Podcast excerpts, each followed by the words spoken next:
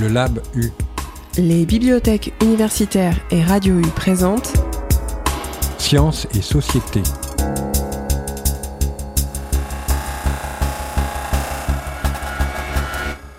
Accepteriez-vous d'être jugé par un algorithme? Les animaux ont-ils tous les mêmes droits? Comment parle-t-on de la violence sur Internet? Histoire, sociologie, médecine, droit, informatique, les bibliothèques universitaires et Radio U s'associent pour créer et diffuser une émission bimensuelle de médiation scientifique. Table ronde Sciences et Société, rencontre Histoire de ma thèse ou Histoire de ma recherche viendront nourrir le Lab U sur le 101.1 FM. A-t-on le droit d'abandonner son animal de compagnie? Devrait-on interdire certaines pratiques d'abattage? L'expérimentation sur des animaux est-elle nécessaire? Quel statut faut-il conférer à l'animal pour le protéger, pour concilier les intérêts en présence? Pour en débattre, nous avons invité Isabelle Desmêlés, maître de conférence en droit privé à l'UBO et présidente du refuge animalier du pays de Landerneau. Christelle Gouanvec, maître de conférence en physiologie à l'UBO. Jean-Pierre Marguenot, professeur des universités à Limoges, membre de l'Institut du droit européen des droits de l'homme et directeur de la revue semestrielle du droit animalier.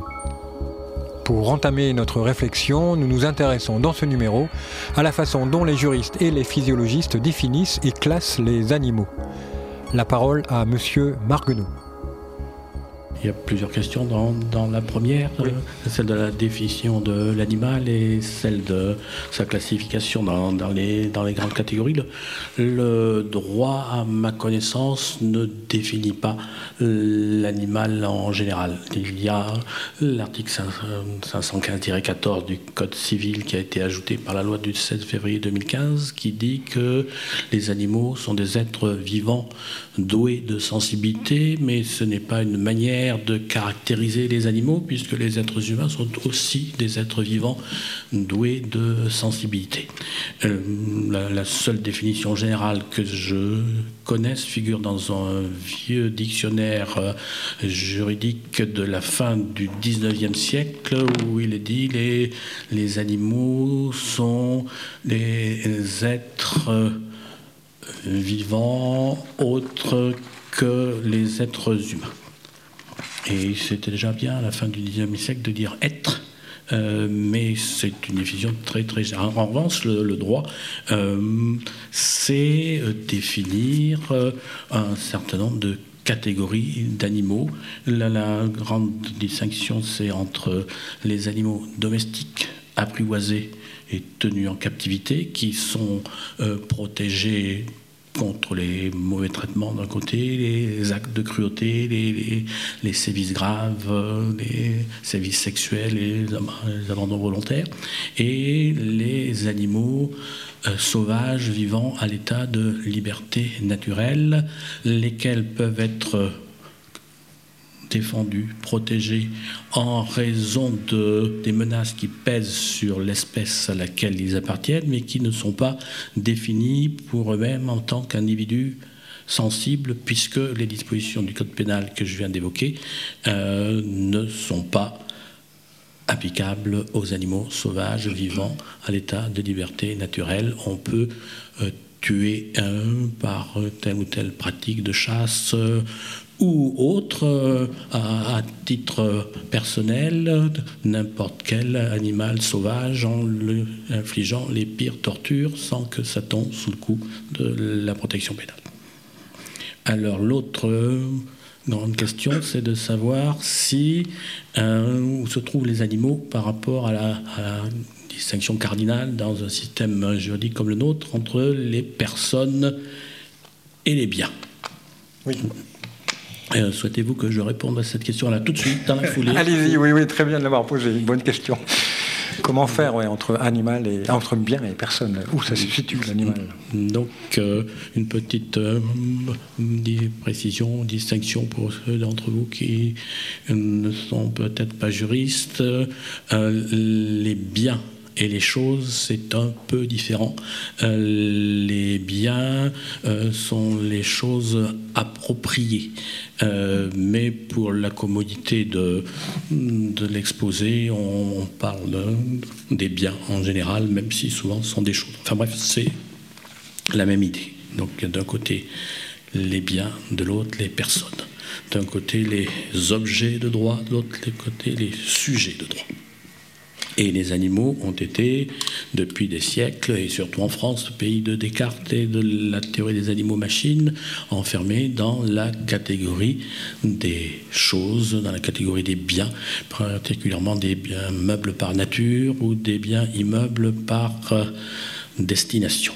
Et les choses ont changé depuis la loi du 16 février 2015 qui a ajouté l'article 515-14 dont je viens de vous donner un élément et qui a soustrait méthodiquement toute trace de la présence des animaux dans les deux catégories ou sous-catégories de biens que l'on connaisse, c'est-à-dire les meubles et les immeubles.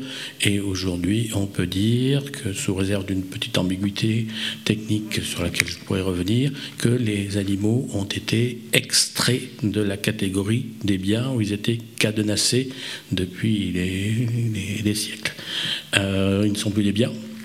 Euh, mais ils ne sont pas pour autant devenus des personnes. Ils sont euh, dans une sorte de situation de, lévitation juridique. Et est-ce que ça va tenir longtemps, suspendu en l'air comme ça? Oui, justement, est-ce que cet éclatement euh, fait du tort aux animaux? Est-ce que c'est -ce c'est souhaitable? Est-ce que c'est possible, euh, suite à l'issue de ce colloque, là, de, de les réunir euh, à la fois dans une même catégorie et un même régime, sous un même régime. Est-ce que vous, comment vous voyez euh, cette affaire? C'est très difficile de les réunir tous dans la même catégorie. Je viens d'essayer de passer une quarantaine de minutes dans le colloque que vous Oui, oui, mais alors là, c'est d'autres personnes. À essayer d'évoquer de, la possibilité de verser tous les animaux dans une catégorie commune qui euh, attirerait à leur bénéfice une protection identique.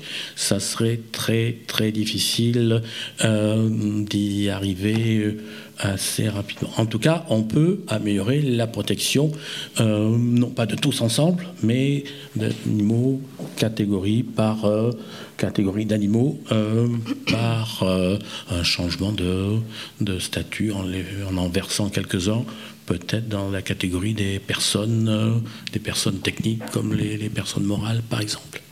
Peut-être une autre façon de poser la question, c'est il y a les grandes logiques qui président à la catégorisation actuelle des, animaux. C'est leur relation aux hommes. Euh, ils sont animaux d'élevage, ils sont animaux sauvages, ils sont animaux euh, de compagnie. sont, enfin, est-ce qu'on pourrait réduire, résumer ces, décrire ces, principes de catégorisation Et quel autre grand principe pourrait euh, affaiblir ces, principes qui ont donné ces catégories pour classer les animaux? Ce sont des catégories qui n'en sont pas vraiment. Il y a ah. toute une série de, de, décrets, d'arrêtés qui visent la protection euh, de tel ou tel type d'animaux en fonction de l'exploitation à laquelle ils sont soumis. Pour les, les animaux d'élevage, il y a des arrêtés qui visent la façon dont doivent être traités les bovins, dont doivent être traités les, les, oies, dont doivent être traités les portes. C'est toute une série de listes euh, de mesures adaptées à la protection de tel ou tel type d'animaux soumis à l'élevage. Donc c'est précis. Euh, mais ça ne répond pas euh, tellement à l'idée de, de catégorie. C'est plutôt un fourre-tout réglementaire que de véritables sous-catégories. D'accord. Je vais me tourner vers euh, Isabelle Desmêlés. Euh, en tant que présidente euh, d'association d'un refuge donc, qui accueille des chiens et des chats et d'autres animaux, vous avez pris la parole au nom d'animaux. vous, avez, vous êtes porté partie civile. Donc est-ce qu'on pourrait détailler le, comment, la, façon dont quelqu'un, enfin une présidente d'association d'un refuge, peut se saisir et prendre la parole au nom d'un chien qui a martyrisé, par exemple. D'accord. Alors, euh, je, je, précise Oui, je précise donc effectivement, j'interviens euh, plus particulièrement ce soir euh, en tant qu'une des responsables du refuge. Donc, euh, le refuge de Landerneau, pour ceux qui ne connaissent pas, c'est une petite association qui a été créée il y a plus de 20 ans maintenant, qui a repris donc une ancienne association qui périclitait. Euh, donc, euh, pour expliquer aussi, euh, parce que c'était pourquoi reprendre la responsabilité, pourquoi être présidente d'un refuge, pour ma part, ça n'a pas du tout été un choix, ça a été un, hasard, en fait, un hasard, oui, de, reprendre ce refuge. donc voilà, parce que pour ma part, la, cause animale, ça a toujours été un, de, de, mes grands soucis, même si chez moi, dans mon foyer, je n'ai jamais eu d'animaux. Mon premier chien, je l'ai adopté à 27 ans. Et donc, je pense que ça aussi c'est important. Euh, c'était vraiment quand je suis, euh, j'allais dire tombée dans la protection animale il y a un peu plus de 20 ans, euh, vraiment un hasard. Donc cette association qui périclitait, j'ai accepté d'en reprendre les clés et je savais pas du tout donc qui, ce qui allait se passer en fait. donc donc ça c'est une première chose. Comment on devient présidente Parfois il y a des histoires différentes, mais moi ça n'a pas été par choix. Maintenant aujourd'hui c'est devenu un choix. Donc ça fait pas 20 ans que je suis présidente. Euh, on a été, euh, il y a eu plusieurs présidentes, heureusement. Euh, après, c'est pas le rôle d'une seule personne, c'est toute une équipe aussi. donc, et depuis cette année, d'ailleurs, nous sommes deux co-présidentes, je voulais le souligner, parce que le refuge de Landerneau, en fait, a été, s'est investi énormément dans différentes actions dont on va parler tout à l'heure, dans différentes protections. Euh, c'est un petit refuge qui normalement a une capacité d'accueil de 23 euh, pour 23 chiens. Et aujourd'hui, euh, on, a, on a entre 200 et 250 animaux. Donc, alors pas dans le refuge, hein, je précise, hein, si ça peut rassurer tout le monde. donc, mais on a développé le système des familles d'accueil pour les chats, pour les chiens donc euh, âgés, etc., euh, pour les lapins, pour euh, toute forme d'animaux dits domestiques, donc même les boucs, les poules, enfin bon bref. Donc ce qui fait que on est deux coprésidentes depuis le mois de juillet simplement. Voilà. Donc alors moi je m'occupe plus du pôle chien et, et, donc Audrey Forgeot plus du pôle chat. Maintenant donc pour répondre à votre question sur c'est la première question que j'ai oublié de poser, qui était pourquoi devenir président? Oui, oui, parce que donc... Je voulais aussi vous poser la question si vous aviez des animaux domestiques. J'ai entendu parler d'Ellington, qui est votre chat, je crois. oui, je peux, je peux vous parler d'Ellington, mais peut-être après. après, ah. après parce que quand je parle d'Ellington, ça peut durer des heures. Oui, voilà, c'est ça. Oui, mais c'est super. on continue sur. Euh, voilà. Donc, alors après, donc, euh, quand l'association a été créée, donc il y a 21 ans, euh, donc il faut savoir bon, que le. Comment prendre la parole au nom des animaux? C'est quand même intéressant. D'intenter de, des actions. Ah. Voilà. donc, il a fallu en fait, donc, il a fallu attendre 5 ans parce que euh, ça aussi peut-être, donc il n'y a pas que des juristes, pour se porter partie civile. Se porter partie civile, c'est la possibilité donc euh, d'agir pour, si on considère être victime d'une infraction, pour obtenir réparation. dans le cadre d'une association de protection animale, toutes les associations ne peuvent pas attenter, enfin, se porter partie civile. Il y a des critères bien définis et stricts d'ailleurs, euh, donc euh, dans le code pénal, dans le code de procédure pénale, qui euh, habilite une association à se porter partie civile. Donc il y a trois critères, voilà. D'abord, un critère d'ancienneté, il faut avoir cinq ans d'ancienneté. donc, deuxième critère, c'est son objet. Son objet doit être bien défini et clairement défini, à savoir la défense de la cause animale. Et un troisième critère, euh, encore plus restrictif à mon sens, à savoir, il y a euh, des infractions limitées euh, qui peuvent être visées, à savoir les sévices graves, les actes de cruauté dont on a parlé tout à l'heure avec donc dans le cadre du colloque, les mauvais traitements et la mort volontaire d'un animal. Donc seules ces trois, ces quatre infractions euh, sont susceptibles euh, donc euh, pour, une, association donc pourra se porter partie civile en invoquant ces quatre infractions. Ce qui fait que il faut une infraction grave et intentionnelle. Donc tout ce qui n'est pas intentionnel, par exemple les défauts de soins, voilà, tout ce qui est négligence, l'association ne peut pas se porter partie civile et obtenir réparation donc au niveau pénal. Donc voilà. Donc le refuge de Landerneau, depuis euh, ben, plus de 15 ans maintenant, euh, puisqu'il faut 5 ans d'ancienneté, donc on a fait 21 ans, euh, donc a cette possibilité de se porter partie civile. Et donc ça fait bien longtemps, j'allais dire hélas, qu'on a on a intenté, enfin le, refus s'est porté partie civile pour diverses actions. tout récemment encore, si vous, sans aller dans les détails, vous avez peut-être entendu parler euh, d'un chien qui a été défenestré donc, euh, et donc le mois dernier, donc nous, nous sommes partis, le refus s'est porté partie civile, et donc l'affaire a été reportée en délibéré, il me semble, en, décembre. Oui.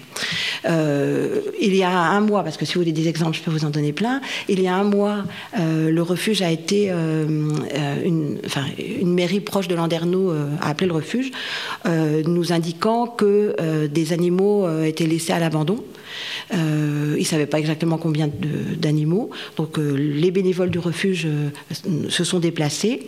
on s'attendait à, aller 8-10 animaux et en fin de compte, il y en avait plus, de 60, dont certains décédés.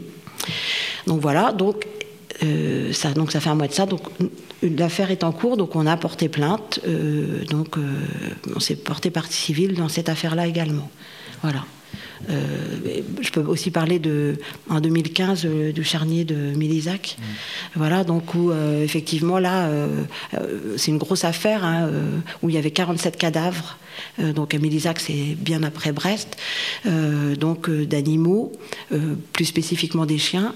Et donc plusieurs associations se sont portées partie civile, telle la Fondation Brigitte Bardot, 30 millions d'amis. voilà, donc alors maintenant, la personne a été condamné, entre guillemets, six mois de sursis. Six mois de sursis. Oui, tout à l'heure, on disait que le, pénal ne suivait pas toujours. Hein. Mm.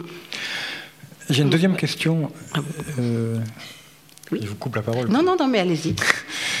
sur euh, bah, toujours la définition, parce que moi, moi ça, bon, ça fait un mois que je suis sur le sujet, je, me creuse la tête et j'ai des vraies questions. Dans un article sur, euh, vous présentez le, le, refus de Landerneau, vous, vous l'introduisez par un parallèle que vous faites entre des enfants et, des animaux. Euh, le parallèle, il fonctionne sans doute jusqu'à un certain point. À un moment, il fonctionne plus. Est-ce qu'on pourrait. Euh, hmm. Jusqu'où ça fonctionne Le parallèle, en fait, vous parliez, de, l'histoire. Oui, voilà. Et donc, le, en fait, le, constat simplement euh, est que euh, la protection de l'enfance euh, en, droit du travail, puisque donc c'est aussi une de mes spécialités, le droit du travail. Donc, c'est la loi de, mars 1841 qui, pour la première fois, s'est intéressée à la protection de l'enfance par le biais du droit du travail, et notamment cette fameuse loi qui interdit le travail des enfants de moins de 8 ans. Et à la même période, euh, c'est la SPA de Paris en 1845 qui a été créée. Donc en fait, on s'est intéressé à une espèce de prise de conscience euh, à la fois de la protection des enfants, donc moins de 8 ans, hein, et des animaux. Alors, le parallèle, bah, c'est vrai qu'on pouvait interpréter, j'allais dire, cette, idée de différentes façons, mais il ne s'agit pas de les mettre sur un statut d'égalité. Moi, je, pensais plus à, l'aspect de vulnérabilité, donc à la protection d'êtres euh, faibles, euh, qui n'ont pas le langage, qui ont besoin d'être représentés, et une prise de conscience à la même époque euh, donc de, de, cette nécessité de protéger l'être faible, enfant ou animal, sans pour autant essayer de les placer sur un pied d'égalité. Ce n'était pas le sens de mes propos. Après, ce qui est intéressant de voir aussi, c'est que euh, la loi de 1841, en fait, elle est restée symbolique. Elle n'a jamais été appliquée. les mentalités de, cette époque n'étaient pas prêtes non plus euh, à, à accepter qu'un enfant de 8 ans n'aille pas travailler.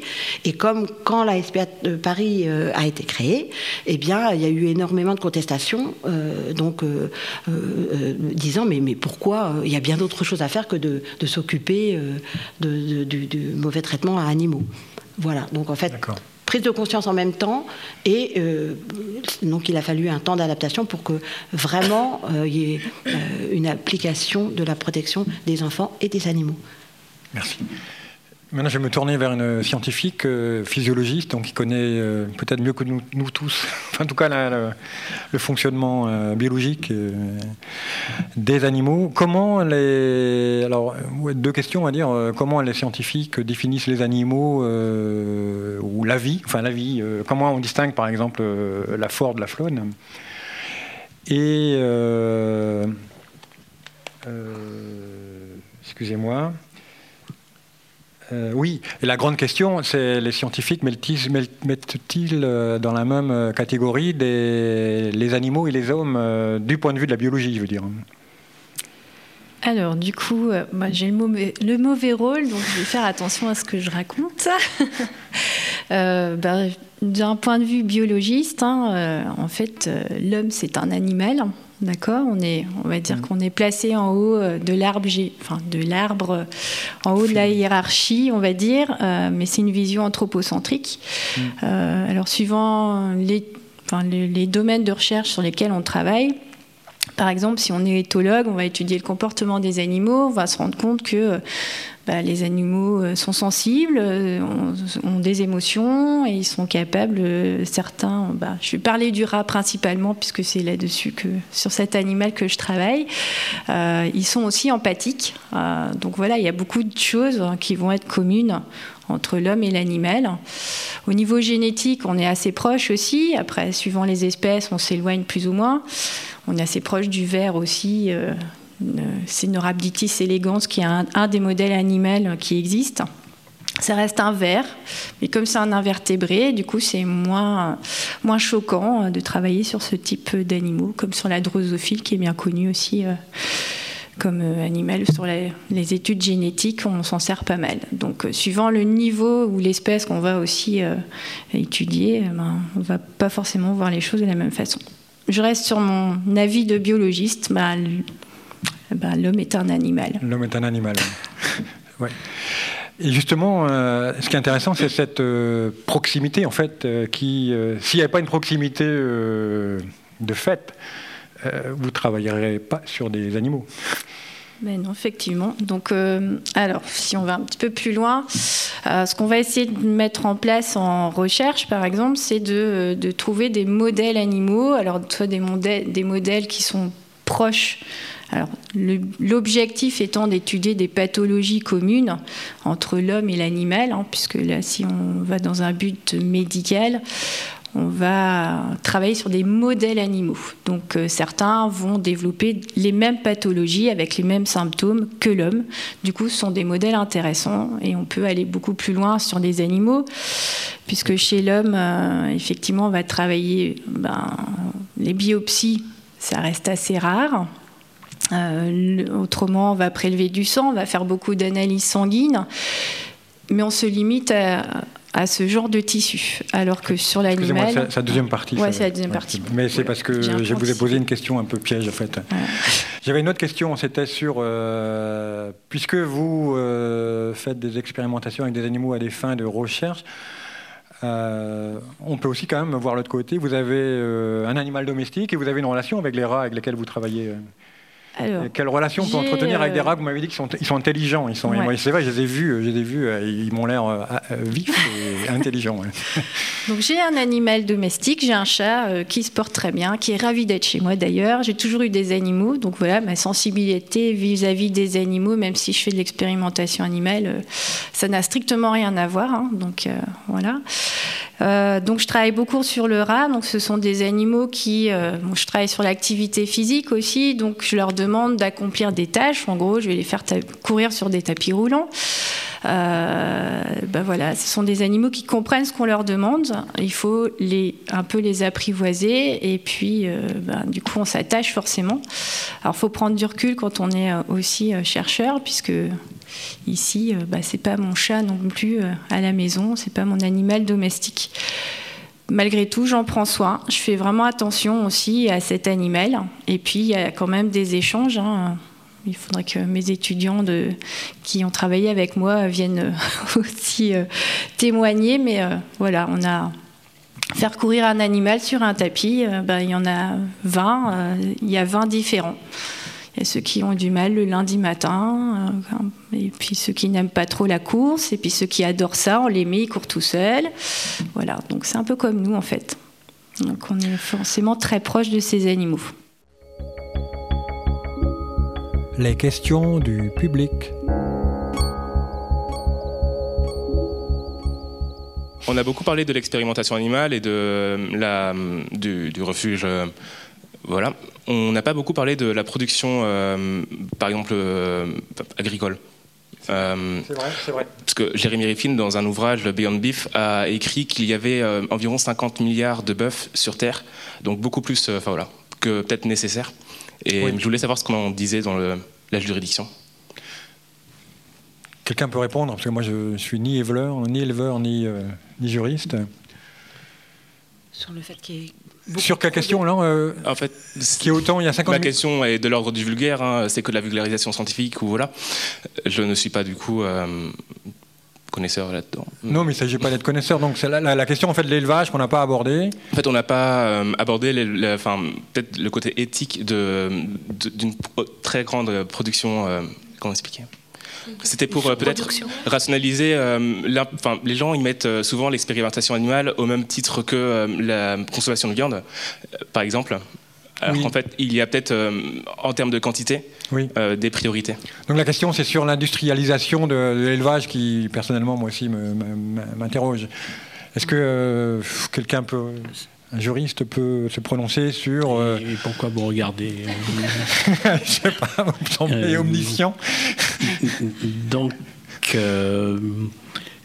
l'élevage, quel qu'il soit, pose, d'après ce que j'ai cru comprendre, des, des problèmes du point de vue du réchauffement climatique. Et je crois que c'est peut-être là la, la question la, la, plus grave. Moi, personnellement, je suis fils, petit-fils, arrière-petit-fils, arrière-arrière-petit-fils, tant dans la ligne paternelle que dans la ligne maternelle, d'éleveurs de vaches limousines. Donc la question de, de l'élevage, je la connais.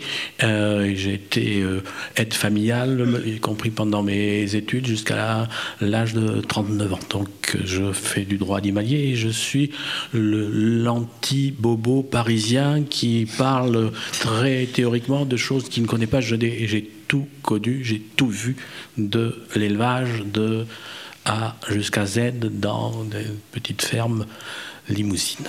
Et donc j'ai une, par tradition euh, familiale et personnelle, j'ai une certaine tendresse pour euh, l'élevage traditionnel. Et, il y a une transition industrielle là. Et c'est ce qui m'aide à me, à me, révolter contre l'élevage industriel et, et concentrationnaire qui a donné lieu à euh, d'importants arrêts de la Cour européenne des droits de l'homme. Mais je ne vais pas toujours mélanger la, la casquette droit animalier, euh, droit de l'homme, qui, qui, m'arrange euh, beaucoup généralement parce que comme ma collègue, euh, on me pose souvent la, la question Ah, ben oui, mais tant d'énergie pour, pour protéger les animaux alors qu'il y a tant d'enfants qui souffrent et tant de misère humaine à, soulager. bon, moi, j'ai J'attends en général avec impatience cette question euh, parce que je commence à demander à mon interlocuteur et vous, vous avez fait quoi de remarquable pour la protection des droits de l'homme? En général, euh, il y a un blanc. Et moi, ben moi euh, pour ce qui me concerne, j'ai pris ma part. Et la, question de, des vases communicants, euh, ah, si on protège plus les, les, les, animaux, on va moins protéger les enfants et les, êtres humains. Il me semble que c'est d'une imbécilité à nul autre pareil. Euh, parce que ça n'a strictement, il n'y a aucune correspondance. Euh, c'est une question de cœur. Et le cœur humain est suffisamment grand pour se battre avec la même énergie et pour les animaux et pour les enfants. Et je crois même qu'il peut y avoir de la synergie entre, entre les deux. Donc pour, pour revenir à, l'élevage et l'élevage industriel, il y a d'abord un problème d'ordre environnemental et climatique. Il y a un problème, parce que c'est lié, d'élevage concentrationnaire, contre lequel moi je lutte personnellement autant que je peux. Pour l'autre type d'élevage, bon, là, il y a, des discussions. Moi, de mon expérience familiale et, et personnelle, j'ai toujours observé que euh, l'élevage traditionnel pour euh, une grande majorité d'éleveurs, ça se pose en termes de trahison. il y a toujours un moment dans la vie de l'éleveur où c'est vécu comme une trahison. Je ne sais pas si c'est pareil pour l'expérimentation animale.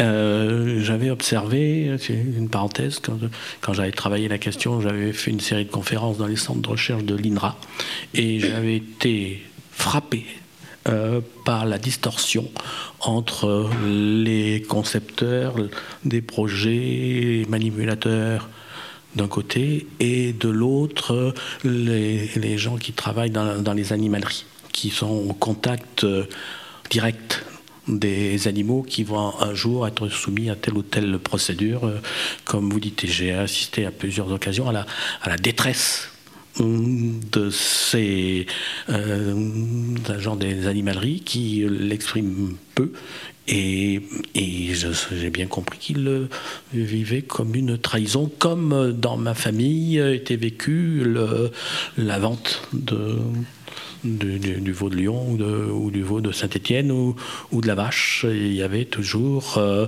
un, un, œil qui, qui riait parce que c'était ben, le revenu euh, et un œil qui pleurait.